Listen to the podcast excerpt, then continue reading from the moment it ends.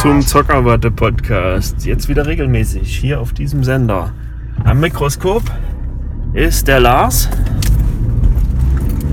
Der Maxi. Der Philipp. Ja, diese Woche kam die neue Overwatch Map, Map raus. Der einzige Nee, von. eigentlich nicht. Nur auf PTR. Ja, sie ist noch nicht ganz offiziell, sondern erst auf dem Testserver. Aber ähm, was sagt ihr dazu? Also vorab noch. Maxi, du bist der Einzige, der sie schon gespielt hat. Mhm. Ich habe hab nur ein Video gewagt. drüber angeguckt oder zwei. Ja. Ja, sagt einfach mal jeder seine Meinung erstmal zu der Map. Also es ist halt erstmal, es ist eine Control Point Map, also mit zwei Punkten, die man halten muss.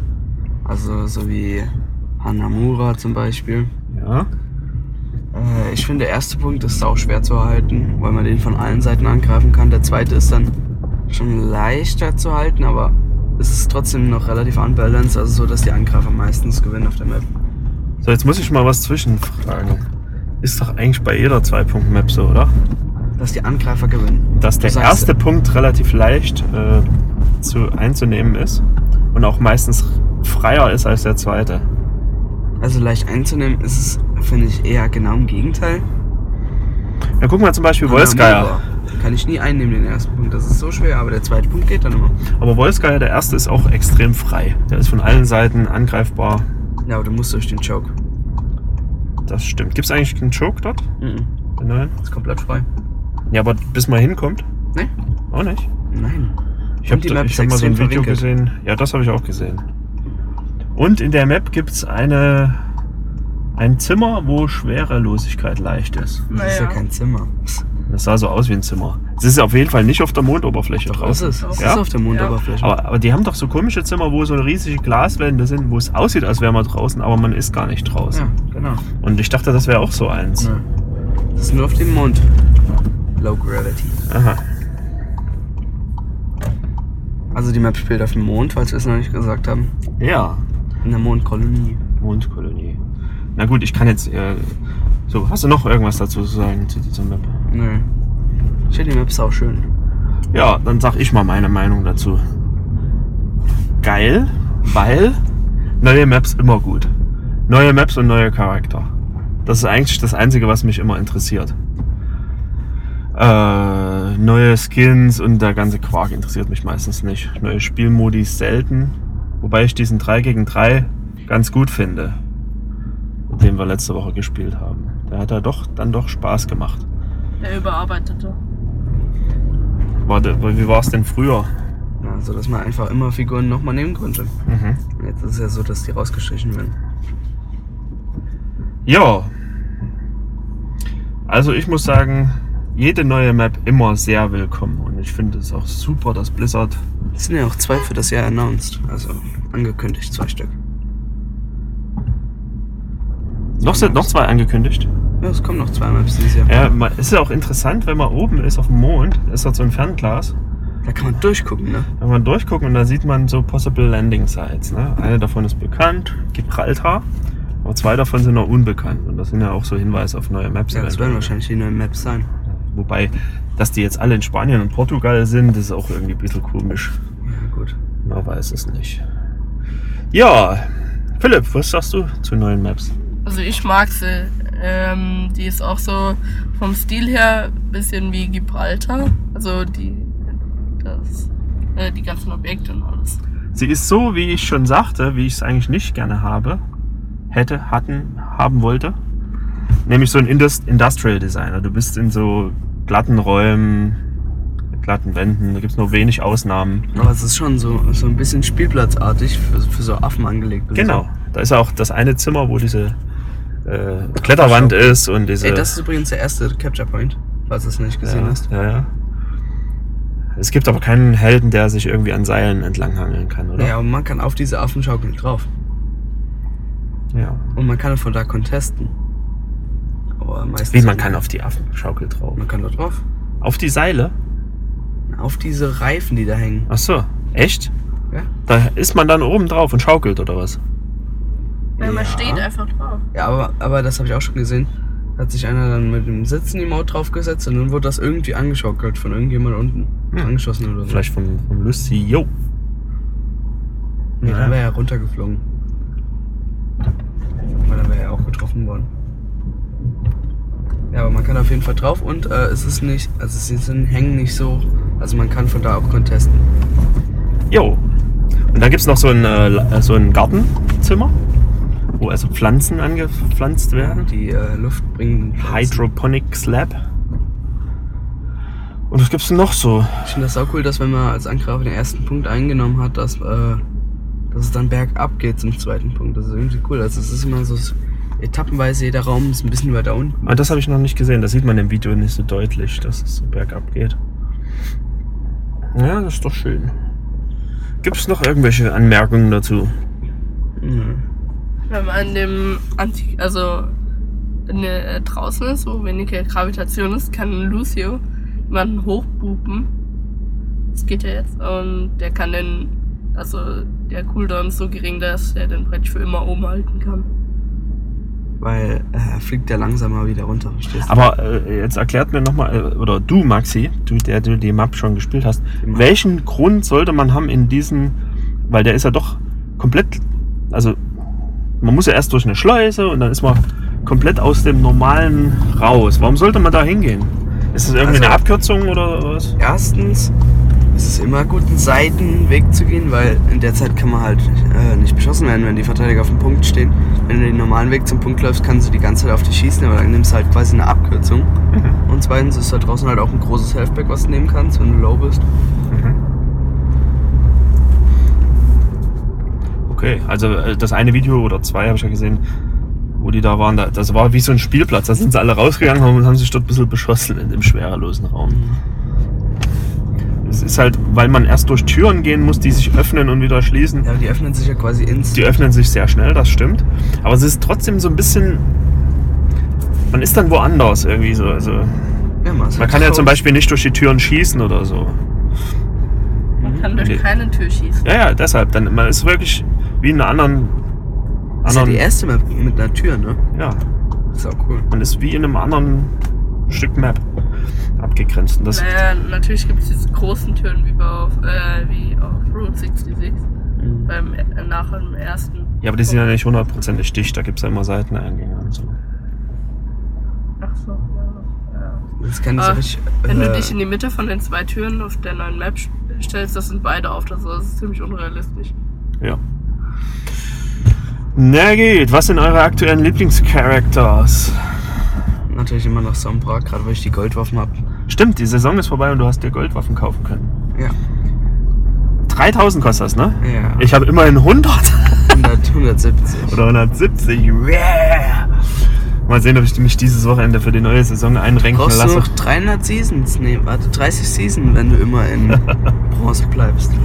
Und nur den Season-Endbonus nimmst. Ich, ich versuch's nochmal diese Saison, aber wenn ich wieder wirklich jedes einzelne Spiel verliere, dann, dann habe ich Ich hab- absolut keinen Bock mehr drauf. Also, Äh, ich habe einen Tipps und Tricks gelesen, wie man äh, halt nicht einfach, äh, also nicht wie man besser wird oder so, sondern wie man anfängt auf so einen richtigen Rang zu spielen. Das ist vor allem für die unteren Ränge. Du sollst zuallererst mal aufhören, immer die Teamkomposition zu vervollständigen. Also Sondern- falls es jetzt ein Held ist, falls du gar nicht kannst. Wenn jemand sagt, wir brauchen einen Tank und du denkst, Reinhard ist der beste Tank-Spieler, auf gar keinen Fall Reinhard, wenn du nie Reinhard hattest. also man soll lieber spielen, was man kann, Ja. sozusagen. Okay, Und man soll Farah spielen, ganz viel. das stimmt. Weil Farah einfach nie, nie getötet wird auf den niedrigen Rängen. Weißt du, ich bin so schlecht, ich werde auch als Farah getötet. Als Farah, die fliegt natürlich. Nicht als Farah, die auf dem Ja, Boden klar. läuft. Ja, und Philipp hat ja auch noch einen guten Trainingstipp gesagt. Ja, man sollte einfach auch mal im Trainingsbereich testen. Das, äh, und zwar einfach mal schießen, aber nur dann, wenn du wirklich dir sicher bist, dass du triffst. Headshots meinst du jetzt auch? Ne, Ne? ist egal. Du darfst nur, also, die, so eine höchste Accuracy haben, die du haben kannst. Also auch wenn es lang dauert mit dem Zielen, halt immer nur dann abdrücken, wenn du auch wirklich sicher bist, dass du triffst. Ja, das ist, das ist wirklich ein sehr guter Ratschlag.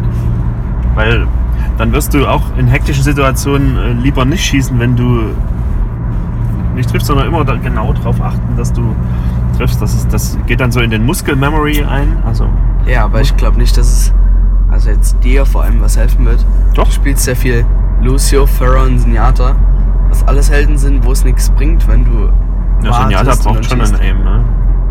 Ja, natürlich, äh, Lucio und Farah brauchen auch ein Aim, aber das sind halt Projektilwaffen, kein Hitscan. Also da bringt es nichts drauf zu zielen und dann abzudrücken, weil bis dahin kann er aus dem Weg gelaufen sein. Ja, bei, Ja, natürlich muss man auch mit beweglichen Zielen üben. Das ist klar. bei Projektilwaffen ist es aber halt so, du musst ähm, praktisch wie voraussagen können. Ja, ist noch genau. schwieriger, ja genau. Ja, okay. Pharaohs Waffen sind ja auch äh, die langsamsten auf der, auf der ganzen Overwatch. In dem Echt? ganzen Overwatch-Team. Habe ich irgendwo gelesen. Da muss man natürlich äh, immer den Weg vorahnen. Und, und das ist halt auch so eindrucksvoll. Heute habe ich eine, einmal in dem einen Match auf Eichenwalde hatten wir eine ziemlich gute Pharaoh-Gegnerin. Die hat das sehr gut gemacht. Bin ich also dann auch ein paar Mal gestorben. Das war allerdings auch so, als ich meine ersten Schritte als Senjata gegangen bin und mich noch total unwohl gefühlt habe. Aber inzwischen, also mein, äh, wir waren ja eigentlich stehen geblieben, was sind eure Lieblingshelden? Philipp, äh, Maxi war ja äh, Sombra und aktuell so als, als Alternative so. Also Sombra, es ist eher halt so ein Quickplay. Ich habe halt 50 Stunden Quickplay Sombra. Weiß nicht, weil ich ähm, mich mit Sombra einfach wohlfühle. Ich spiele sie nicht so oft in Competitive, weil erstens jeder Sombra hast und zweitens es meistens DPS gibt. Und Competitive, wenn ich Tank oder Heiler spielen muss, spiele ich Winston oder Zenyatta. Oder Saria. Okay. Also Saria spiele ich nie bis jetzt. Komme ich überhaupt nicht mit zurecht. Sie hat doch nur zwei Funktionen. Ja. Philipp? Entschuldigung für diesen Husten, wir haben keine Räuspertaste hier an unserem Mikrofon. Wie sieht es bei dir aus, Philipp? Ak äh, Lieblingsfigur und aktuelle Alternativen? Genji, Lieblingsfigur. Und für den habe ich wahrscheinlich auch bald Goldwaffen, weil ich habe 2350 Competitive Points. Und warum dann bald? Ja, nach der Saison. sind noch 700 Punkte. Ja, die Saison geht noch 80 Tage. Ja und? Kannst nicht bald sagen. Doch, kann man. Im Vergleich zur Alter des Universums ist das ich- fast ein Augenschlag. Wenn Wenn ich davor spiele, noch so lange, bis ich 700 kriege. ja, ähm, okay. Und als Alternativen? Hanzo. Ja, Hanzo ist so einer, der mir letztens auch mal Spaß gemacht hat. Warum hassen eigentlich alle Hanzo? Weil das ist eine Regel, also so, das musst du verstehen.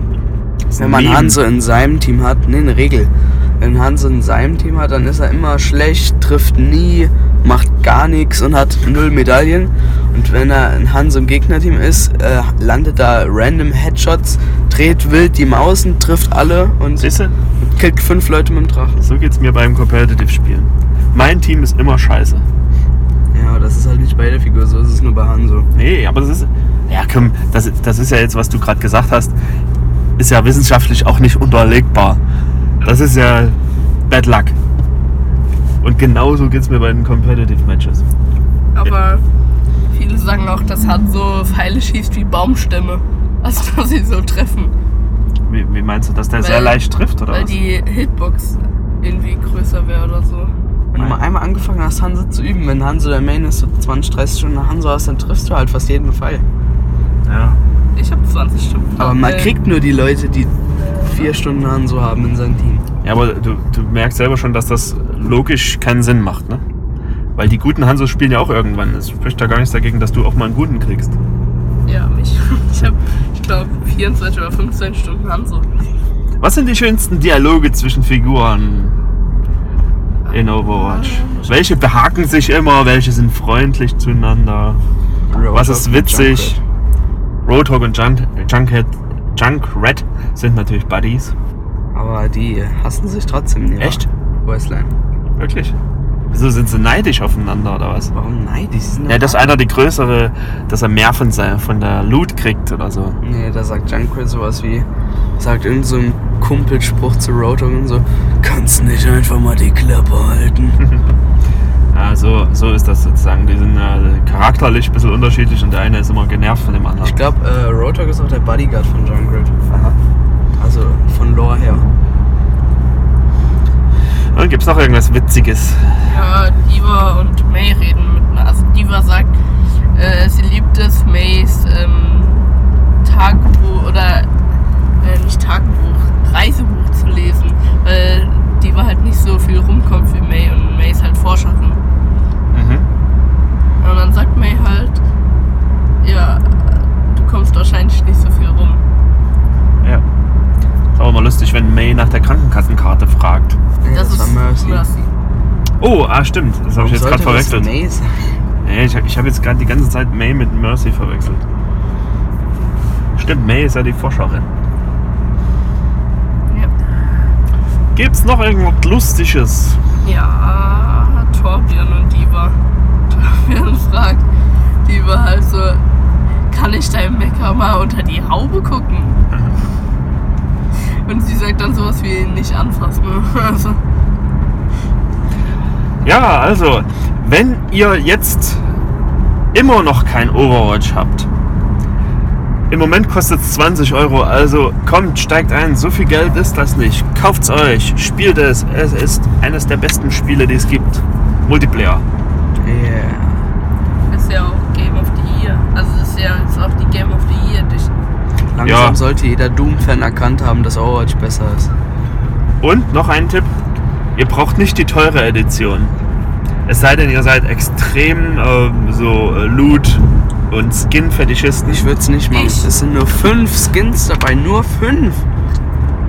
Aber wenn ihr es bis jetzt noch nicht habt, dann seid ihr auch nicht solche Fans. Dann reicht euch das reine Gameplay und das kriegt ihr für 20 Euro. Und das ist Wochen, stundenlang Spaß. Also ich glaube, ich habe jetzt äh, schon 100 Stunden da rein versenkt oder so. Ich habe ich hab gerade 200. Oder knapp.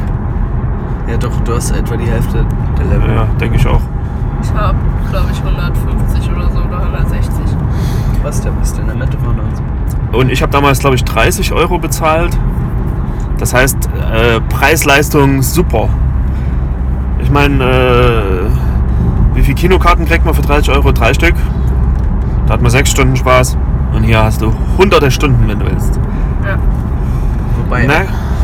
äh, 50 davon durch einen Main, Torbjörn oder einen Hanse nicht Spaß sind. Und ähm, Vor allem durch Maze.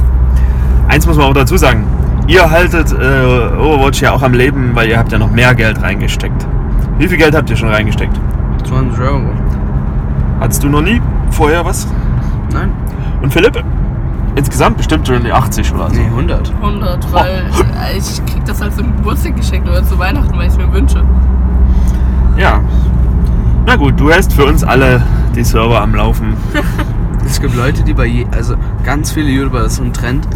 Äh, an einem neuen Event kriegt man eine Lootbox geschenkt, deswegen immer wenn ein neues Event kommt, fast jeder YouTube 101 Lootbox Opening. Mhm. Fast jeder YouTuber, fast jedes Event.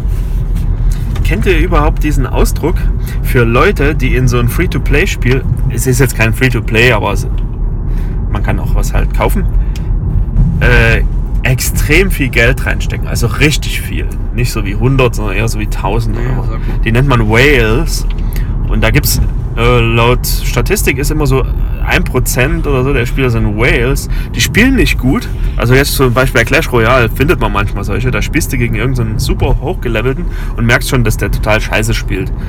Das sind so Whales, ne? also die stecken extrem viel Geld rein und auf die bauen die, äh, also es gibt so eine, so eine Logik für diese ganzen Spielemacher, die, die brauchen halt irgendwie 90 Prozent, äh, oder brauchen sie nicht, aber es sind immer 90 Prozent Leute, die nichts bezahlen oder kaum was, die aber diese trotzdem brauchen, um einfach die Spieler, man muss ja auch Gegner bereitstellen, sonst macht das Spiel ja keinen Spaß, und die erzählen es weiter, also dafür sind die wichtig.